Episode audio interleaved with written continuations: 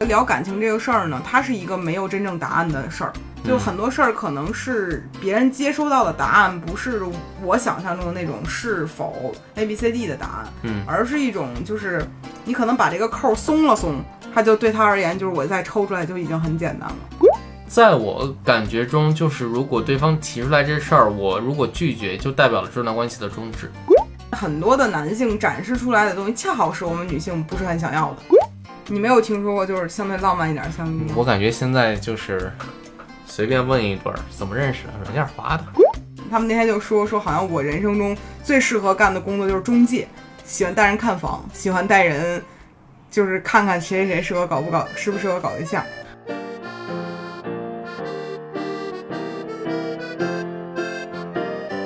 Hello，欢迎来到百分之十 Radio，我是胡心树。我是帕洛马尔，今天我们就开启一点情感专家的，哎，情感专家这词儿不敢当，聊点情感话题吧就。嗯，因为我朋友遇到事儿了，对对对，就是我们最近发现，就是我们有一个朋友，本来呢，我们以为他在二十六七岁的时候谈上了自己人生中第一段恋爱，我们本以为呢，就是他很幸福，也很享受，但是呢，其实最近他告诉我们说，就是他对于这段关系产生了一些困惑，对，对他其实是有一点想要分手的，但是他好像自己也没有太想明白。他之所以想分手的原因呢，是因为他在这个年纪第一次谈恋爱，他不想这么顺利的就走入婚姻。嗯，而其实那个男的也蛮好的，对，其实挺好的。对，脾气很好，而且就是对他也很好，对，但是我能感受到他的那种就是我不甘心的感觉。嗯，就是我记得啊，就不知道帕老师小时候有没有？我记得我十七八岁的时候，第一次谈恋爱的时候，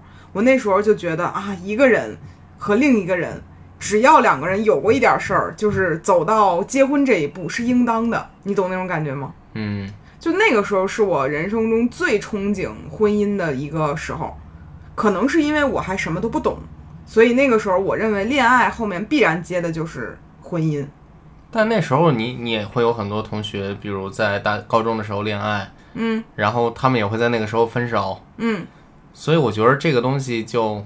就这么说吧，就是我回顾了一下我的情感经历里面，我觉得在我最开始的时候，呃，我是最希望说，呃，能不能有一个所谓的结果的。就我那会儿觉得，就是结婚是一个结果。但是我觉得随着我年龄成长和进入社会之后，你会见到更多种，嗯、所谓恋爱的可能性，然后遇到人的可能性之后，我会觉得那个时候我的想法是一个非常小孩子的想法。然后我发现我这个朋友也是，由于他的初恋来的非常的晚，嗯啊，相当于是已经就是二十五六岁的时候才有了他这个初恋，所以他的状态和我十八岁的时候是完全不一样的。他其实知道可能会遇到什么什么样的人，然后但是他遇到现在这个人的时候，又觉得他没有什么问题，只是我觉得好像有点无聊，或者我不甘心，或者就是。最通俗的来讲，就是我甚至没有和第二个人发生过关系，我都没有一个对比，我到底什么是一个所谓的和谐？对对，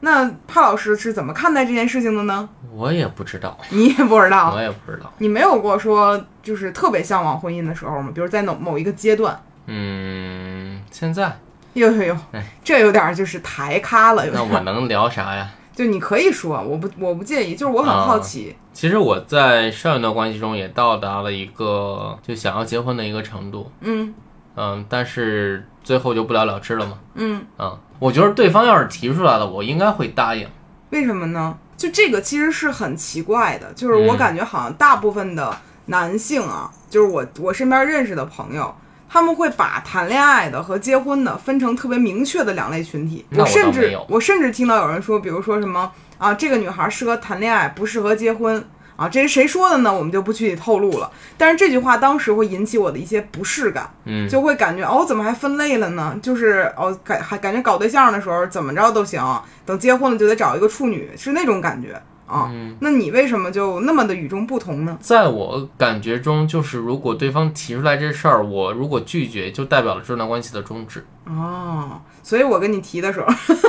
所以你就啊，那要不呃，那倒也没有，犹豫了啊。听众们，嗯虽然说我们的播客听众不多，但是听的可是期期都听。你最好说话注意一点。你区别在哪儿呢？区别在于我当时确实没有考虑好，那我这儿你就考虑好了吗？我也是在你求婚后又考虑了一段时间。对，这个是我们之前那期恐就就求完婚之后，我们两个又都恐婚的那一期。对，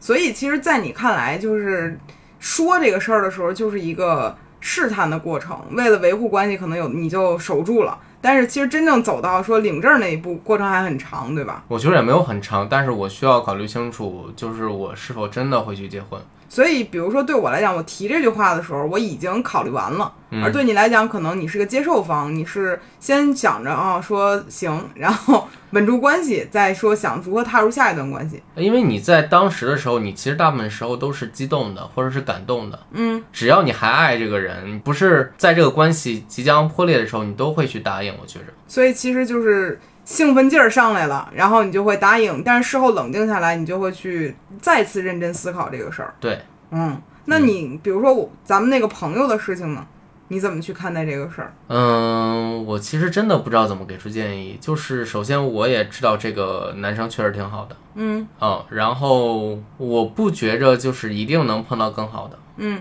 嗯，特别是我觉得现在其实找对象蛮难的，确实是，呃，所以我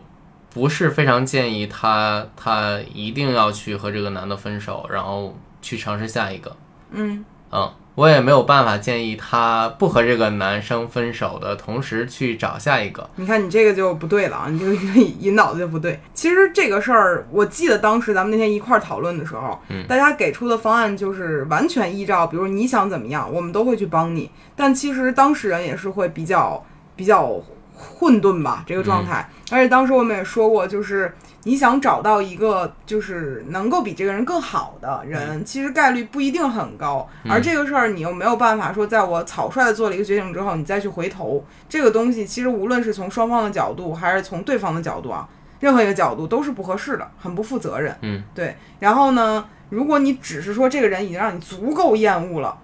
你才可能说我去和这人分手。但只是我自己没想清楚事儿，这样跟人做也很不负责。嗯。然后我们这样反复探讨了几天之后，我们的朋友又撤回去了。 对 对对对，当然这个事儿有一些原因啊，就一方面他本来的状态是一个不甘心，但是他这种不甘心其实是一个小情绪作祟吧，可能对他而言，他当时也没有特别想清楚自己不甘心的东西到底是什么。嗯嗯，然后后来呢，我们又发现，可能对他而言，他也在想自己需要的是什么，而且我们通过跟他的沟通，我觉得他需要的东西是很很内在的，对，就是这个其实是特别难。比如我过去谈恋爱的时候，我特别喜欢找的一个模型就是一米八三高瘦戴眼镜的男孩儿，不是李伟南。 对，不是南哥。但是这种人，他只要是就是这个形状，我就会对他产生兴趣。我完全是一个外在驱动的人，之前，嗯，所以其实我这种人呢，如果你想要去找对象，并没那么难，因为你在内部的挑选不是那么的讲究。嗯当然这也是我小时候的事儿啊，长大之后就而且也是你一直碰到不好的。对，一直碰壁。就是我后来发现，好像外在这个东西本身就没那么重要。对嗯。然后，如果你是一个追求内在的人，那这个事儿就更难了，因为你首先需要就是对于外在这个事儿没有一个特别具体的状态，然后其次呢，就是你需要跟这人有一段时间的相处，这些东西都是一些条件。所以我们当时劝那个朋友也是，就是你一定要想清楚这个事儿再去做决定。那当然，另外一个改变他最近的一个感受的原因，是因为我们有两个朋友找了一个就是类似于相亲的红娘这样的一个、叫什么呢？一个一个找对象的认真找对象的这样的一个项目吧。嗯，这样说也不太不太对，其实就是嗯一个 app 了。对对对。然后他们在上面去划男性的时候啊，就是感受到了一种怎么说呢？这种感觉叫中式阳刚。就有点像小奶球呈现那种中式阳刚对，但是会发现很多的男性展示出来的东西，恰好是我们女性不是很想要的。嗯那举个例子啊，比如说很多人会写自己什么有房有车，这些其实是确实很多人都会去写上去的嗯正常的东西，但他有的时候会没有必要的去展示一下自己的歌喉。对他会在自己的那个就是个人介绍里面附一段音频，为嗯了让大家听见他的声音。但是这个东西让我觉得引起了我些许的不适感。而且就二零二一年了，就很多人还会用就是拍方向盘照啊，或者有意无意露出个手表啊。大差不差那个劲对儿。对对，就是很多这种方式去展现自己的就是富有吧。对，算是。然后我基本上看到几个，我觉得，呃，几个现象吧，就是让我觉得、啊，这样也太费劲了。第一个就是照片特别像那种，就是有点像绿茶培训班培训出来的照片一样，对，就是感觉那盘菜放在那儿，八个人过来拍过，然后动作都是一样的，背景是一样的，那表大差不差也是一样的，就是这种的。还有的另外一个点，就比如说是他们的文案，就一张照片底下配的文案，特别像那种，嗯、我们经常看到什么小红书上教你一共有多少句话，你要发朋友圈，这样的话会就是过年发哪些，然后就是发美食照发哪些，然后呃向人表白发哪些，就是那种特别制定好的文案，就没有任何自己的感受在里面。嗯，还有就是发那种语音是不能叫威胁性的，是那种叫什么呢？就是真太自信了，就比如他那语音里说：“哎，说你呢，别别再刷了，了。” 就是我是你最合适的选择。然后当时我们刷到这个时候，我们都在一起看这个，都感觉哎呦，就整个人的状态都不是很好，就为什么要这样呢？但是很多人都是这样的，对，而且还有一些可能他们觉得是人生中很重要的时刻，或者说他们可能试图去彰显一些自己的，比如皮带呀、比如说方向盘啊之类的东西，是通过宠物来完成的。嗯，然后那个瞬间我就会觉得，好像动物应该行使的本能不是这样的，行使职责吧，就感觉很很奇怪吧？嗯，我觉得很多男性或者女性养宠物都是有这个目的，有吗？呃，确实有。我跟你讲过一件事儿，就是我听说过两个男生为了吸引女性就合合养了一个猫，我记得这个事儿。对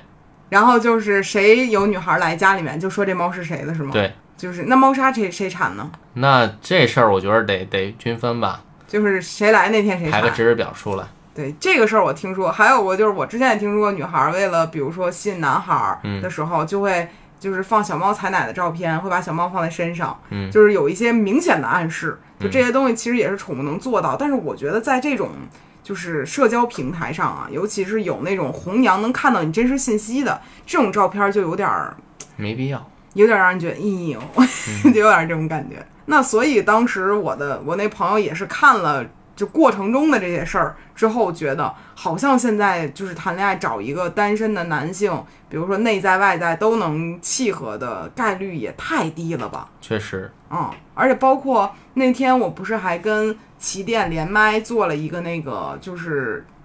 情感项的一个内容，嗯，我也在旁边旁听了。对对对，大概那个事儿讲的就是说说校园恋爱，后来聊着聊着就聊到了为什么大家都找不着对象这个事儿。嗯，然后我记得有好几个女孩儿，每个人上来问的问题都是一样的，大意就是说我该如何去认识异性？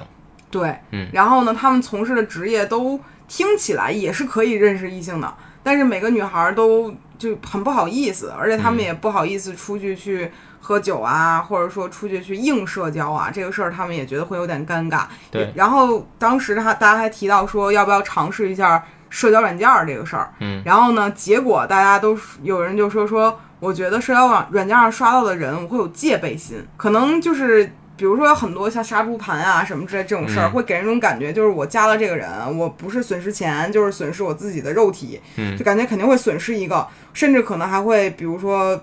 就是比如得病啊，或者是被被骗什么什么东西啊，他的这个戒备心就是靠一些这个网络信息堆砌之后会觉得恐惧。当然，这种事儿出现概率确实不低，对，所以其实很多人就会逐渐在想要去社交的路上，尤其是社交软件这个路上就退却了。嗯然后现实生活中社交，其实你同样可能遇到这样的问题。就只能遇到同事，但同事其实没多少嘛。嗯嗯，或者就是客户。嗯，嗯再或者可能就是朋友的朋友，啊，再不济就是最最地铁上碰到。还有就是过去的同学翻翻旧账，嗯，就这种。那你有没有听说过什么相对浪漫的相遇？相对浪漫的相遇没有哎，你没有听说过就是相对浪漫一点的相遇吗？我感觉现在就是随便问一对儿怎么认识的，软件滑的。 所有人都是差不多吧。但是我之前的一个同事，她跟她老公认识的方式就很特别，他俩就是正常上下班坐地铁，嗯确实在地铁发生事儿啊，但是他俩是完全不认识的两个人。然后当时那个呃女孩儿就是呃当天正好见客户，所以打扮的就挺好看的。然后穿了小裙子，然后化了妆，然后她挤地铁的时候，那地铁特别挤，然后她就正对着那个就是地铁的那个门儿，就玻璃门儿，然后贴在上面。然后呢，她后面就是有人也对着那个玻璃门儿，他俩是都透过玻璃门儿一直在盯着对方，觉得对方就是还挺不错的，所以他们是透过玻璃门儿盯的。然后呢，两个人就一直都没有回头，因为没法回头看对方，太挤了。然后有过程中，那个女孩到站了，就是下车了，就意味深长的透着玻璃看了男孩一眼，也不确定他有没有接收到这个信号，反正下车了。然后呢，往那个就是上去进就出站的那个方向走的过程中，嗯，然后他就后面就有一个男孩拍了他一下，就是刚才那个男孩，嗯，就说说那个呃，我能不能加你一个微信？但实际上那个男孩并不是在那一站下车的，嗯，但是他好像 get 到了那个点，然后两个人就这样认识了。然后认识之后就是聊天啊，刚开始也都很礼貌，就试探性的那种，就大家也明白什么意思，但是有一些基础的礼仪。嗯、问完之后发现两个人还有一些比较默契的点，我忘了当时他们是喜欢听谁的演唱会来着，反正两个人就你来我往，你来我往。后来他们现在结婚，孩子都两三岁了。对，这个是我当时在那个第第一份工作上班的时候听同事讲的，嗯，然后我是才发现原来真的可以在交通工具上和人发生一些默契，而那个地方他们都甚至没有当面见到自己的就对方的脸，相当于透过玻璃看的，然后看了一路，然后我就觉得这个事儿是不是还挺浪漫的？是，嗯确实是。还有没有就是浪漫一点儿的相遇？我想一想啊，我觉得应该还有，嗯，现在就觉得微博是个很好用的东西，为啥？就是微博是个你很容易了解对方的东西。那天我记得起点还是谁也提，老芬也提了吧？嗯，对，就一般这个人，如果他比如说照相册里面有自己的照片儿，还有自己的一些言论和他自己的一些转发的爱好什么的，其实你很容易看出来这个人跟你是不是默契。对，对，怎么聊着聊着又聊到说该如何帮大家找对象的部分了，这个问题是情感问题终更极的问题。对对对，就无论所有的问题，就是在单身的状态下，只有一个问题：我该如何谈恋爱？嗯，基本上是这样。包括我们写公众号也写了好多年嘛，后来就会发现说，大家的问题可能卡在这一步以前的，就是如何谈上恋爱；下一步就是如何在吵架不分手之类这种；再往后就是如何忘掉前任。感觉这个东西就是一个成系统的、反反复复的问题。嗯嗯，那说回来，就是帕老师，你觉得，比如说，在第一次谈恋爱的时候，甘心不甘心这个事儿，你觉得甘心与否这个事儿跟第几次谈恋爱有没有关系？我觉得没关系。那你觉得什么是让一个人甘心的状态呢？对现任满不满意？满意这个词儿听起来就非常的现实，它感觉是与、不只是物质上的满意，还有精神上的满意。嗯啊，就是我觉着他就是就是，无论是比如说聊天啊，比如说做其他事情、共同爱好啊，肯定是达不到他期望的东西，他可能会希望下一个会不会比之前的这个更好，嗯，他才会不甘。嗯，如果这个真的足够好，就是第一个就让他感觉到我没有办法再找到更好的，那他就不会有不甘的感觉。嗯，所以你觉得恋爱次数是没有关系的，我觉得没有关系。只不过就是你的心理预期会，心理预期和对方给到你的东西不匹配的时候，你才会有不甘心的感觉。对，那那天其实我们也聊到另外一种，就是如果你非常的喜欢一个人的时候，或者你喜欢上了一个人的时候，嗯，你第一个反应就是非常的自卑，就是你觉得你配不上他。嗯然后今天咱们另外一朋友也说了，说就是小的时候喜欢别人，然后就总觉得自己配不上，然后就会把自己最好看的朋友介绍给他，然后 然后直到他俩成了，他会更难过，嗯就觉得自己确实是配不上他，然后还要和这个好朋友继续断当绝朋友关。系。没有没有没有，这个倒没讲到，嗯但就是这样的一个很复杂的流程，就感觉人处于一个很奇怪的平衡点，然后大部分人好像都不平衡。一种就是我觉得，呃，这个人我很喜欢，我就配不上他，所以我就自己特别自卑；另外一种就是我遇见这个人，我觉得他让我不甘心，他让我觉得我可以找到更好的。而真正处于那种我觉得对方好，对方也觉得我好的这个平衡点，往往是那种特别相爱的，但是这种概率好像不是很高。确实，所以你有没有见过你生活中觉得特别恩爱的对象，就达到这个平衡标准呢？咱俩，哎呦，潘老师还眨两下眼睛，嗯，就是你不要搞这种小动作，就是咱俩的事儿，咱俩心里清楚，说点别人的事儿，有没有？别人的事儿，就比如你父母，我父母关系挺好的，嗯嗯，我也没觉得他俩任何一方有自卑的感觉，嗯嗯，就是挺恩爱的吧。我觉得到他们这个岁数，还愿意每天，比如说牵手出去走走，嗯，然后比如我妈陪着我爸一块儿写字儿什么之类的，我觉得都挺好的。而且他俩的相遇，给我描述的时候是是在图书馆借书的时候怎么样认识的？手碰了一下手，然后两个人恰好借了同一本书，是吗？呃，不是这样的，没有没有这么俗套，但是就比较简单，就是在图书馆认识的。就这样骗过了你是吗？嗯、对，就我其实觉得父母那个年代的恋爱故事，如果可以真正深挖，还挺浪漫的，嗯，因为那个时候感觉社交机会更少，或者确说实更更圈定于，比如说要么是介绍相亲，要不然就是就是自由恋爱的都少。组织上分配的，但是你父母其实就是自由恋爱的嘛，嗯，对，对，所以其实当时应该会有非常多我觉得很甜的小细节，只不过就比不是比如不愿意分享给你啊，或者是嗯他们自己可能也记不清楚了，都有可能嗯嗯，我觉得是不愿意分享给我了，因为我知道他们有日记的，啊，也有是吗？有日记，哇哦，而且我爸现在还留着，就是当时和我妈就是互通的信件之类的，哇哦，嗯，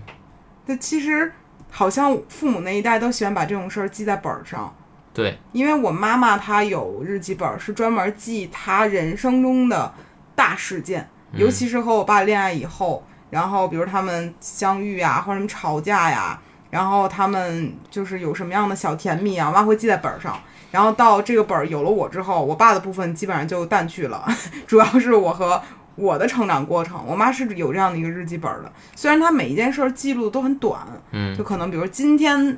娜娜上了大学，然后句号，这个事情就结束了。嗯但是这个事儿对她而言就都记在那个本子里面，所以我会觉得好像咱们这一代的浪漫其实都是握不住的，就感觉不是那种纸制品，都是在某一个硬盘里或者什么存着的，好像那种浪漫程度并不并赶不上父母的那种留下的东西。嗯，我觉着也不是这样的，那你说说？比如你爸留的那个视频，就是给你做的那个视频，哦，对，前两天我回家的时候翻出来了我满月时候的这个录像带，然后这个录像带我爸在我十岁十几岁的时候大概翻录成了那个光盘，嗯然后我们前两天又买了那个读光盘的机器，又把它读出来了。然后其实看到那些画面，当时觉得我爸就是一个年轻的 vlogger，对，就就是他把拍了空镜，拍了人物，然后拍了当时的比如车水马龙这些东西都拍了，虽然对拍的不好，嗯，但是呢，那个味儿是足够了，我觉得拍 挺好的，是比我强。嗯，我也觉得挺拍稳挺好的，首先手挺稳的，对而且构图其实有些画面确实挺好看的，对，其实就记录下来了，在我刚出生的那个时候，北京是什么样子的，嗯我是什么样子的，然后我们家里每个人是什么样子的，嗯唯独没有我爸爸自己，可能是因为我爸没有照拍镜子里的自己。但我觉得其实这个东西也让我挺感动的，就是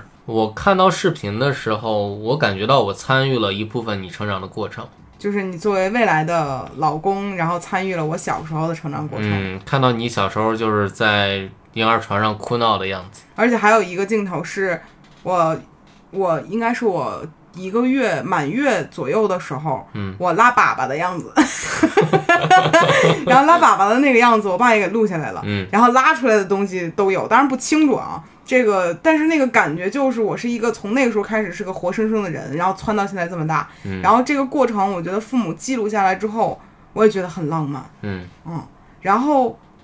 哎，我们为什么会突然聊到这里？我也不知道。但感觉很顺就聊过来了。嗯，嗯，就怎么说呢？我们从咱们这一代谈恋爱聊到父母那一代，顺势又聊到父母留给我们的东西。嗯，对，所以有时候我就在想说，父母留给我们的这些东西，好像我们长大之后是不是也能或给未来的下一代看到这些东西？这更远了聊的就哈，嗯确实。确实是。嗯，刚开始还聊了如何认识新的异性，现现在直突然接聊间到孩子了，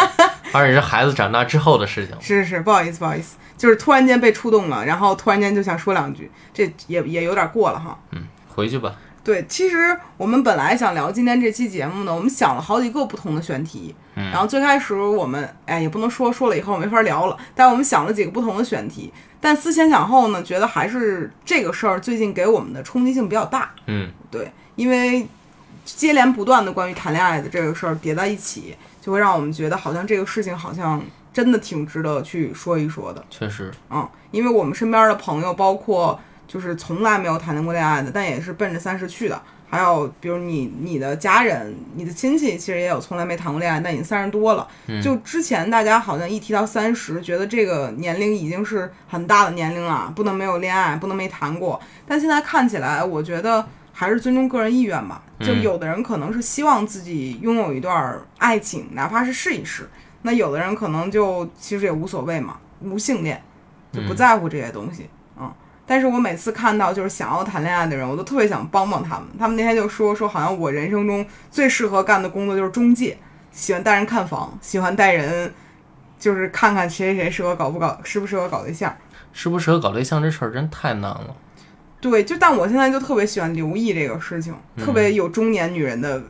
味道，就是感觉我已经马上到闲人马大姐那个份儿上了，摇个蒲扇在胡同里坐着，看看哪个来来往往的人适不适合凑合凑合那种，我已经有这方面倾向了。因为朋友老跟我说这些事儿的时候，我就会觉得我一定要给他找到一个我觉得很适合他的人，但越来越发现这个事儿真的很难。真的很难。对，就是它和你比如房产中介还不一样。嗯，房产中介我提出来的需求都是我真的需要的，或者是就是可量化的吧。对它是可量化的。但是恋爱这事儿真的，你比如说对长相的要求，你其实有些时候你并不认为他是你的理想长相，或者是怎么样的，但一见这个人，可能就会有不一样的感觉。确实，帕老师也不是我的理想长相，嗯，而帕老师本身连理想长相都没有，那那确实是，所以我们两个就完全是靠接触，然后接触出来的。嗯对，而我们的接触又是靠社交平台的接触接出来的。嗯。对，所以其实这些事儿有道理可言吗？我都找不到任何的规律。对，我其实觉得女性在社交平台上的难度更大一些。为啥？嗯、指的是戒备心这种，还是不是戒备心这种，我觉得难度真的很大。就是你要挑选到一个可能就是所谓的就是好一点的男性，这样还是说嗯，我能，我我坦诚一件事儿啊，嗯，就是我不是用我的性转照片注册了一个 Tana 和 Tinder 吗？嗯，然后我在这就我用了两三天吧，嗯，然后在我看来，我的感觉就是崩溃了。就是你以女性的角度去体验了一下社交平台的感受？对，你你崩溃的点是什么？首先我那个照片很假啊，你也我知道，我也觉得是，对就是然后我真的就是我我我可以收到下到十十十八岁，上到六十岁，各个年纪男性的骚扰。你怎么定义这个骚扰？呃，我并不认为那是在夸我你你举个例子，因为我是知道，但大家不知道。啊、我有点忘了，就是就是一个五十岁的大叔跟我说什么你挺性感的然后你说我穿的 T 恤挺时尚的，啊、是然后你说穿这个衣服，我我就穿背心儿裤衩儿，就暗示到这种程度了。人还说说背心儿裤衩儿穿你身上也很性感，嗯是大概这个意思。对，然后还有很多就是很直给的话嘛，比如对什么约吗？今晚去我家吗？呃，对，住很近，要不要来我家看看？等等，就这种。对，所以其实就是帕老师以女性的角度去尝试的时候，已经有一丝不适感了，是吧？就是我其实用用一个社交软件的时候，我没有感觉到我被骚扰，就是比如说我的消息会非常的少。对男性是吗？，对，嗯，就是可能真的只是我想和别人聊天的时候，别人回复你， 对，嗯，哎，这样想来，我是不是也是骚扰别人那 一个？你那你得看你问的是什么了。嗯，对。但是我觉得大部分的问题都和我发的照片并没有任何关系，嗯嗯，也没有和我写的爱好、兴趣之类的有任何关系。嗯，觉得都是出于本能提的问题。对，嗯嗯，所所以以我觉得男性和女性用社交软件的感受可能是真的不一样的。应该是吧？对，对，但是我我其实之前用社交软件的时候，最大的感觉就是很好笑，因为我自己会很喜欢在上面看不同不样的不不同种类的人。嗯，对，我会发现每一个人想要的生活，每一个人想要的伴侣和他想要的表达是截然不同的。嗯，但是这种表达的区别并没有对错之分，就可能跟他自己的成长环境，比如父母带给他的东西，以及他自己的工作。工作其实长大影响他很多，嗯这些东西让他塑造出来他想要一个什么样的，比如说另一半，他希望对方怎么跟他沟通等嗯等。当然，也有很多人是说，我就只是为了满满完成一次就是释放欲望而进行的对话，但这种往往都不会成功嘛。嗯对，所以其实真正奔着说我想跟人聊聊的那种，其实你能感受到一些人的真诚，但你也能感受你们两个人之间那种无力感，嗯真的聊不下去。嗯对，所以其实你站在女性的角度，你能体会到这个感觉。我我其实不认为这个事儿就是可可能对于那几个人而言，你觉得你骗了他们是吗？呃，确实，但你们其实也没聊几句，呃，对，对，然后你就终止了这个对话。对但是可能站在你一个本人的角度上，其实你是感受到了，当你性别换了之后，会有很大的不不适感。嗯嗯，而且就拿微博来讲，其实我作为一个男性，我收到的骚扰的信息真的非常少。嗯，是，对，但是我觉得可能每个女性或多或少收到过某些照片吧。是，嗯对，所以其实这个东西也不是对等的。对，嗯，我其实能理解很多人在谈恋爱的时候，比如社交的时候遇到的感受是不一样的，然后线上的这种社交平台遇到的也是不一样，它其实会让人很灰心。嗯，对而且我觉得真的就是你去劝说别人，就是用社交软件的时候，我觉着也很难让别人就是觉着这玩意儿真的能找着我想要的人。这是个概率问题，就是好人可能正在使用，但你遇见的不一定正在是那个好人。嗯对，这个其实是概率问题。嗯但是咱们这代人有什么办法呢？感觉我们这个人这代人每个人都是在一个小盒儿，小盒儿不合适啊， 就是一个移动的小箱子里面，嗯从家里面拿出来移到公司，然后你在路上可能会遇到一些人，但这些人每个人好像都是封闭的，比如我戴着耳机，然后对我。我怎么样？除非你长得很出挑，或者对方长得很出挑，你们可能会看见对方，或者说你们很合对方的眼缘儿。但这个概率基本上出现在动画片儿里的，就嗯真实世界确实有，比如我那个同事，但它的概率很小。嗯然后剩下的就是我是只跟周围的一小圈子人沟通，就包括咱平时玩剧本杀，永远是那些面孔，你甚至都见不到什么新的人。嗯对，很少有人说我愿意打破圈子去融入不同的，哪怕我可能会不适，其实它就是一个尝试嘛，你是有可能不适的，嗯等等，这种就感觉越来越多的人就会往后退嘛。确实，对，所以我我是觉得这代人就是各方各面都很不容易，包括你如果被强行的拉去相亲，你也很难受。确实很难受。对，就就很少有一件事儿说我必然会跟这个人怎么怎么怎么样，嗯可能还是校园时候那时候的感情会更自然一些，因为你有正当的理由和这个人长时间相处。嗯嗯，而办公室恋情这个事儿呢，又觉得如果你是平级的人，可能沟通起来还有可能产生火锅。上下级有的时候，可能我觉得在沟通工作的时候，对对方的热情就已经磨灭没了，嗯。就挺我难的。还想到一个，就是我们一个腾讯朋友讲的，就是他们内部的一个、啊，对，就是他们就是腾讯朋友有那种内部网站嘛，对，对，然后他们内部网站可以发那种叫什么帖，招亲还有相亲帖，应该是就是相亲帖吧。有点像那种，然后会有很多人就是发给他一个什么自己的就是东西啊，然后让他去加好友啊，两个人聊之后就聊一段时间之后，他跟我说的感觉就是。我现在看到一个五官端正的人，可能也会觉得他很不 错，就是就是可能大的信息量就是一下扑过来之后，也会扰乱你对于自己究竟想要什么产生一些困惑。嗯，你可能会觉得我本来可能是这个要求的，但是如果选不到，我是不是自己错了？就我是不是是自不己是要求太高了？对我是不是对自己定位不不好不准，然后对对方要求太高，我是不是有点儿自信了？嗯但其实好像有时候也不是这样，确实，嗯，就反正各种各样的信息弄到一块儿就就挺难的。嗯然后关于浪漫的事情啊，我觉得我现在也想不太出来了。就是相遇的这方面的，嗯，然后呢，我们今天做这期播客呢，主要本来是想分享，就是第一次谈恋爱会不甘心，但聊着聊聊出来了很多就就杂七杂八的东西，嗯，但我挺高兴的。你你呢？高兴啥呀？就是就是，其实我这个人在之前录播客的时候，嗯很羞于去谈关于感情的事儿，因为之前我也做过一期一一个系列的播客，后来停了。嗯，就我觉得聊感情这个事儿呢，它是一个没有真正答案的事儿。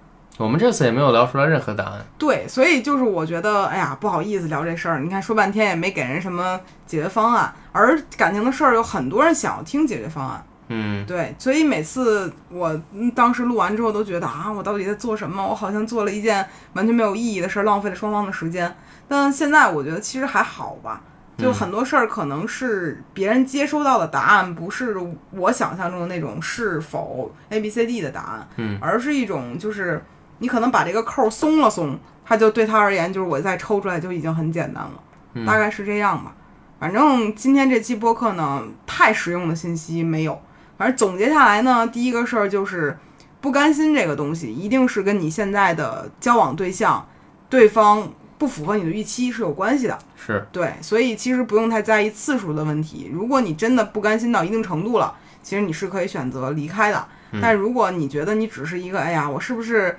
就是就是认知上有问题啊，或者什么这这种晃晃悠悠的状态，我啊就劝大家再想想，别太武断。因为等你再回头的时候，这个事儿可能就搞不定了、啊。然后另外一方面，我们又扩展到了像说如何遇见就是合适的人。这个事儿放心吧，永远没有正确答案。对于不同的人而言都不一样，有嗯的人在地铁上就能遇到这辈子的真爱，而有的人可能大数据也算不出来。对，反正就是算不出来。就包嗯括咱看那个剧《寻妈记》，对，就是老爹老妈的浪漫史是吧？对，那个里面有就是给他爸找的那个什么也是红娘嘛，对然后说算整整个个纽约算出来八个人，八个人，然后最契合那人已经已经就是下周结婚。对，然后当时那个女孩说说，虽然我们的匹配程度有九十多分儿，但是大数据是没有办法判断爱的。嗯，对，所以其实当时那句话对我还是有一点触动的吧。反正就是我记得那女孩说最明最印象最深的就是，她虽然对我来说只是百分之八十五，嗯，但如果我爱她，她就是百分之百。对，嗯，所以大数据这个事儿也判断不出来你真正想要的人是什么样子的。确实，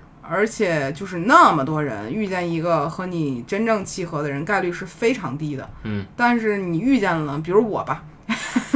就是但凡你遇见了，你就反正得好好抓住这个事情，一定要好好珍惜这段感情。嗯然后，如果你没有遇到的话呢，我觉得这个事情，反正就靠碰吧。靠碰吧，这也是恋爱有意思的地方之一，对，其就实是说你起没法来预料，也没法预期，也没法计算。说起来很消极，但其实也很积极。嗯嗯，反正大家看你愿意站在哪个方向去想嘛，反正就半杯水。你说它是还剩半杯呢，还是只有半杯，就只能是看自己了。嗯那本期播客呢，我们杂七杂八聊了很多，希望有对大家有益的一点点东西吧，或者哪怕听了解了闷儿，开心也行。嗯，好，那本期播客就到这里了，拜拜。拜拜。